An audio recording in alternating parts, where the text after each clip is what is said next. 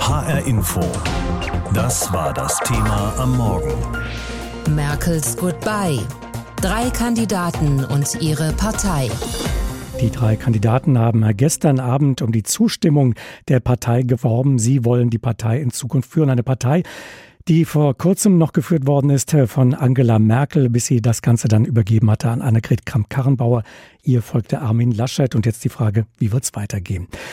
Rote Rosen, die wird es heute Abend nicht geben. Die werden nicht regnen für Angela Merkel, wenn sie im Paradehof des Verteidigungsministeriums in Berlin mit einem großen Zapfenstreich als Kanzlerin verabschiedet wird. Aber immerhin, der Hildegard Knef Klassiker, der wird für sie gespielt werden. Ein eher ungewöhnlicher Musikwunsch der scheidenden Kanzlerin, wie auch ein Hit aus der DDR, den die Bundeswehrmusikerinnen und Musiker in größter Eile einstudieren mussten. Nicht gerade das Standardrepertoire des Stabs Musikchors. Für mich soll's rote Rosen regnen. Erreicht hat Merkel in ihrem politischen Leben einiges. 16 Jahre lang war sie die mächtigste Frau Deutschlands. Will alles oder nicht. Merkel die Krisenkanzlerin bis zum Schluss. Finanzkrise, Flüchtlingskrise, Corona-Krise. Merkel keine Frau des großen Auftritts und der großen Gesten, anders als ihr Vorgänger Gerhard Schröder, der Basta-Kanzler, der vor 16 Jahren, damals im November 2005, bei seinem großen Zapfenstreich aber mit den Tränen kämpfte.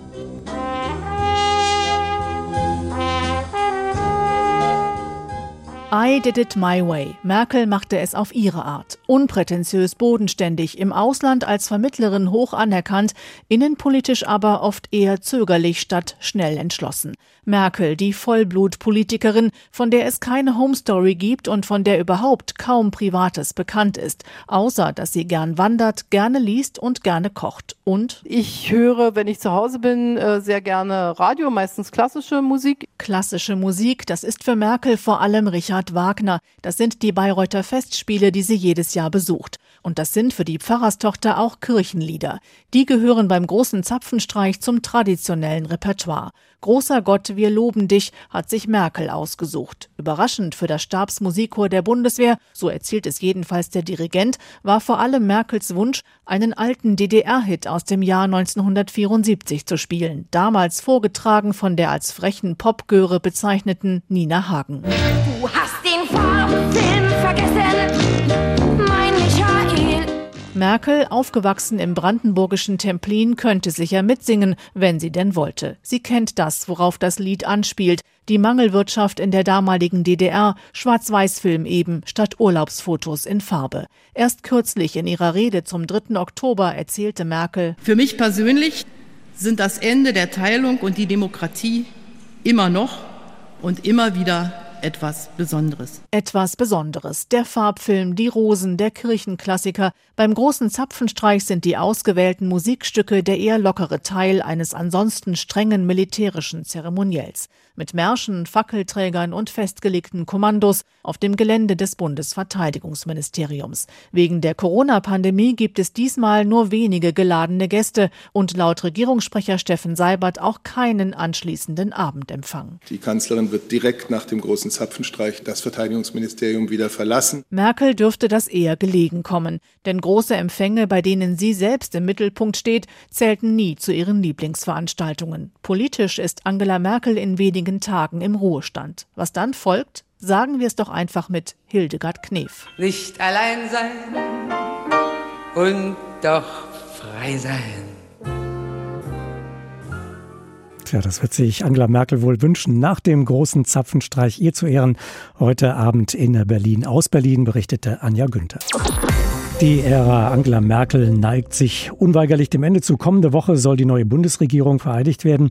Heute Abend wird Merkel offiziell mit einem großen Zapfenstreich in Berlin verabschiedet. Gleichzeitig stehen ihre potenziellen Nachfolger als Parteivorsitzende und diesen Vorsitz hatte Angela Merkel ja bis vor wenigen Jahren inne. Diese Nachfolger stehen bereits in den Startlöchern. Da gab es gestern Abend das Town Hall Meeting mit den drei Kandidaten Merz, Röttgen und Braun. Es wird also eine Zeitenwende für die CDU. In den vergangenen Monaten lief es nicht mehr gut für die Partei, viel schlechter als in den meisten Merkel-Jahren. Andreas Röder ist Professor für neueste Geschichte an der Johannes Gutenberg Universität in Mainz. Er gilt als einer der intellektuellen Vordenker der CDU. Zurzeit ist er an der Johns Hopkins University und ich habe ihn gestern Abend auf dem Handy in Washington DC erreicht und ihn gefragt, nach zwei glücklosen Vorsitzenden innerhalb kurzer Zeit werden viele in der Union, in der CDU jetzt eine unerwartete Nostalgie für Angela Merkel entwickeln? Na, eine Nostalgie für eine Person, die nach 16 Jahren aus dem Amt geht, die ist zunächst einmal völlig normal. Das war genauso, als Helmut Kohl seinen großen Zapfenstreich 1998 gefeiert hat. Eine andere Frage ist die, wie sich die CDU im Gefolge der Ära Merkel verhält. Und nochmal eine andere Frage ist, wie wir mittel- und langfristig, wie auch die Geschichtsschreibung über die Ära Angela Merkels urteilen wird. Sie sind Historiker, befassen sich aber auch mit Blick des Historikers mit aktuellen Ereignissen. Wie würden Sie denn als ein Wissenschaftler, der auch der CDU nahesteht, ähm, die Ära Merkel heute im Jahr 2021 in der Rückschau auf diese 16 Jahre charakterisieren? Diese 16 Jahre Angela Merkel sind geprägt von einem unaufgeregten Regierungsstil. Zugleich aber sind sie davon geprägt, äh, dass ihre Politik nie eine wirkliche Strategie zugrunde gelegen hat. Und die Konsequenz ist, dass das Land dadurch doch in nicht unerhebliche politische Widersprüche und Defizite geraten ist und die Partei am Ende ihrer Amtszeit in einer, nachgerade in einer Existenzkrise, einer Identitätskrise gelandet ist. Angela Merkel galt innerhalb der Partei vielen als zu sozialdemokratisch. Ähm, wird die CDU wieder christdemokratischer werden müssen, um wieder erfolgreich zu sein? Ich glaube, Angela Merkel war nicht im engeren Sinne sozialdemokratisch. Sie können genauso gut sagen, dass sie grün war. Ich würde vor allen Dingen sagen, dass das, was immer als Modernisierung dargestellt worden ist, in erster Linie ein Anpassungsprozess an den politischen Mainstream gewesen ist. Und damit hat Angela Merkel über lange Zeit äh, die Macht sichern können. Das funktioniert mittlerweile nicht mehr. Ich glaube tatsächlich, dass die Union gerade jetzt, wenn sie in der Opposition ist, nur dann eine Chance hat, wenn sie ein eigenes, ein unterscheidbares und das heißt ein christdemokratisches Profil entfaltet und eigene christdemokratische Antworten auf die zentralen Fragen unserer Zeit findet. Wenn sich die Partei also neu orientieren, neu ausrichten muss, sehen Sie den Willen zur Erneuerung oder eher zur Restauration in den Kandidaten Friedrich Merz, Norbert Röttgen und Helge Braun? Ich glaube, dass das eine falsche Gegenüberstellung ist, denn ich meine, der Exponent der Tradition oder der Kontinuität ist ja Helge Braun als der engste Vertraute von Angela Merkel. Wenn man immer sagt, Friedrich Merz sei irgendwie restaurativ, äh, könnte man ja genauso gut sagen, er ist am ehesten der, der für eine Erneuerung der Union steht. Also ich glaube, dass diese Gegenüberstellung letztendlich nichts bringt. Der neue Parteivorsitzende der Union muss dreierlei tun. Er muss die Union wieder breiter aufstellen, sodass sie über die ganze Breite ihrer Positionen integriert wird. Er muss der Union ein eigenes, ein unterscheidbares inhaltliches Profil geben. Und er muss die Union charismatisch nach außen vertreten. Sehen Sie diese Herausforderungen erfüllt bei einem dieser Kandidaten? Ja, sagen wir mal so, wenn wir mit dem Charismatischen beginnen, dann tut sich natürlich Helge Braun am schwersten, dieses Profil zu erfüllen. Das sehe ich schon eher bei Norbert Röttgen und bei Friedrich Merz. Norbert Röttgen wiederum ist ein sehr profilierter Außenpolitiker. Umwelt- und gesellschaftspolitisch ist er eher ein Vertreter der grünen CDU und da wird es nicht so einfach, die Unterschiede der CDU herauszuarbeiten.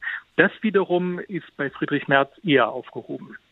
Ihre Prognose, nachdem wir nun zwei Übergangsvorsitzende hatten, wenn man das so bezeichnen will, ähm, wird dieser Kandidat, der jetzt das Rennen macht, auf lange Sicht die CDU bestimmen, sein Profil dieser Partei geben können?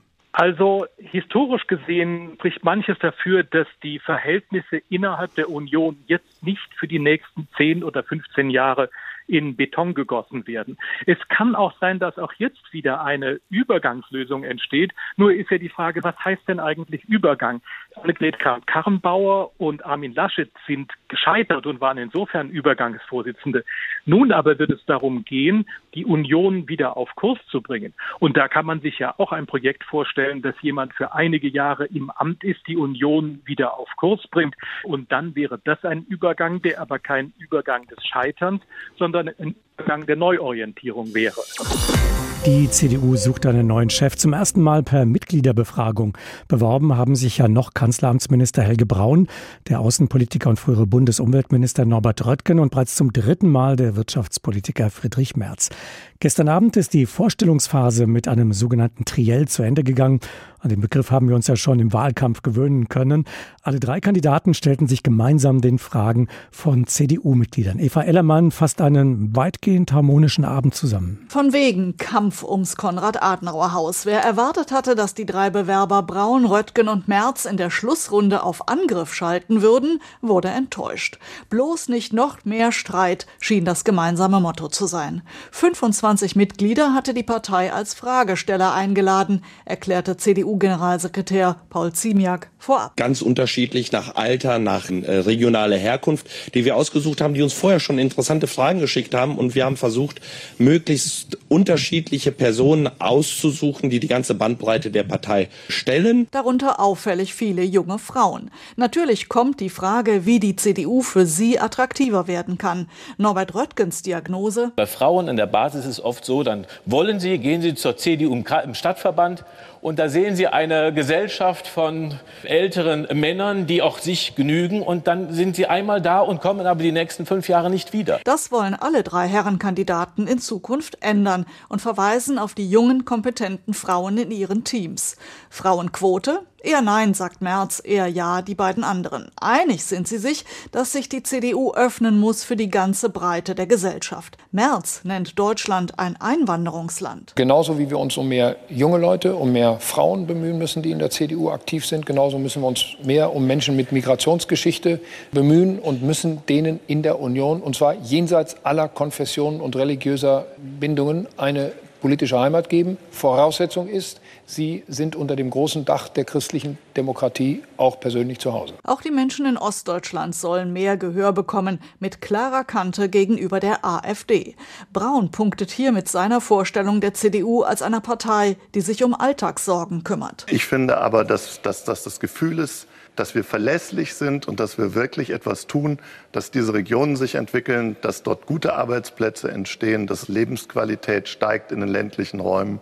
Da gibt es, glaube ich, viel zu tun und da muss die CDU immer Anwalt der Menschen sein damit es am Ende dann Wähler der CDU werden. Ohne große Höhen und Tiefen arbeiten sich die drei Kandidaten durch den Fragenkatalog. Klimaschutz, Bildungspolitik, wie umgehen mit China, mit Frankreichs Reformvorschlägen für die EU.